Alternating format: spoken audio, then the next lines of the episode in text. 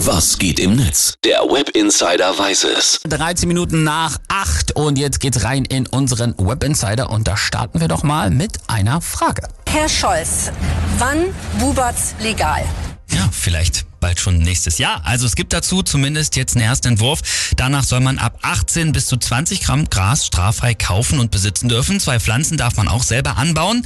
Der berauschende THC-Gehalt darf aber nicht höher als 15 Prozent sein. Bei Personen bis 21 auch nur 10 Prozent. Außerdem dürfen Coffeeshops, also da, wo man dann das Marihuana kaufen kann, nicht in der Nähe von zum Beispiel Schulen oder Jugendeinrichtungen sein. Das hört sich ja zumindest schon mal sehr konkret an. Ja. Dazu laufen in den Ministerien jetzt also die Abstimmungen und was sagen die User dazu? Also für viele, wer hätte es gedacht, natürlich geht der Entwurf noch nicht weit genug. Zum Beispiel für Maune, der twittert, hier bei uns auf dem Dorf kostet das Gramm Cannabis zwischen 7 und 9 Euro ohne THC-Grenzwert und auch ohne Ausweiskontrolle. Die Menge ist auch nicht begrenzt, äh, begrenzt. Also wen wollt ihr damit denn hinterm Ofen vorlocken?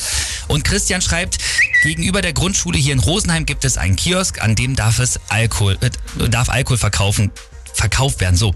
Und da frage ich mich doch, wo ist da der Sicherheitsabstand wegen dem Jugendschutz? Hat er auch nicht unrecht. Ja, aber können die sich nicht einfach mal ein bisschen freuen dann?